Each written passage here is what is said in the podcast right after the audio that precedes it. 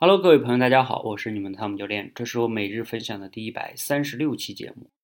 今天呢，我们的主题啊叫即兴表达。谈到即兴表达呀，其实很多人会发现，它是离我们生活中、工作中比较近的一种说话方式，非常常用。尤其是在开会中，比如说老板叫你起来聊聊你自己对这个话题的这件事儿的看法，这个时候啊，你就得去表达你的想法。如果你说的语无伦次，或者说的前言不搭后语，这个时候呢，老板就会对你，嗯，好吧，你坐下吧，以后估计再也不叫你了。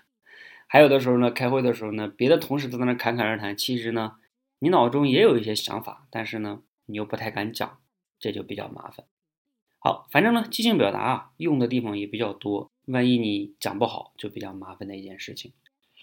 那我们到底怎么样才能把自己的即兴表达练好呢？在我们的社群里边，当然不给大家讲那么多道理啊，最重要是练的。所以今天晚上呢，我们刚刚结束的即兴表达挑战训练，就在我们喜马拉雅的直播间中训练的。感兴趣的，一会儿你可以听听录音哈。我在这里呢，简单的说一个即兴表达的关键点哈。其实我刚才在直播中讲了三个关键点，由于时间的关系呢，我在这里就说一个关键点。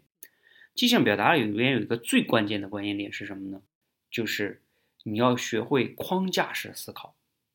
就是因为不论是领导让你发言也好，还是你平时自己想随便拿一个话题、一个关键词就能讲，比如说像现在我用电脑，以电脑为关键词，你讲吧，你讲三分钟。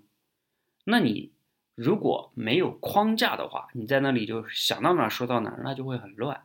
你必须要有框架，你才能把这个关键词围绕着关键词讲的有条理、有逻辑、有重点。比如说，我们就拿这个电脑举例吧。你怎么样才能构思它的框架呢？其实啊，有一些简单的方法，比如说，你可以谈一谈电脑的出现带给人们的利弊，你可以从好的一面、不好的一面去分析。那或者是你连你谈什么呢？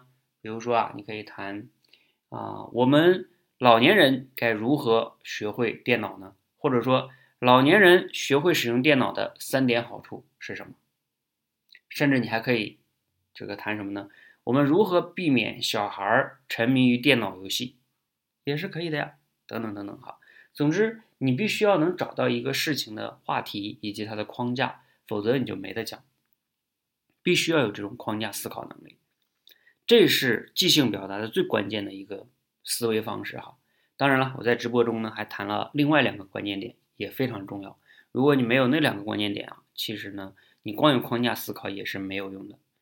好，那如果你感兴趣呢，可以去听一下我们今天晚上的录音，啊，你就会了解整个的我们的训练过程啊，大概持续了一个半小时，然后我们现场出了很多关键词啊，比如说中国，还有开会等等等等哈，你可以听一下，或者你现在就想一下，如果我让你以中国为关键词，你会怎么讲呢？以开会为关键词，你会怎么讲呢？你构思完了之后，你可以现场听听我们其他的。我们训练营的小伙伴他们是怎么讲的？对比一下呀，你也会有很多的进步的。那你可以去我喜马拉雅里边找一找我的录音回放。谢谢大家，谢谢。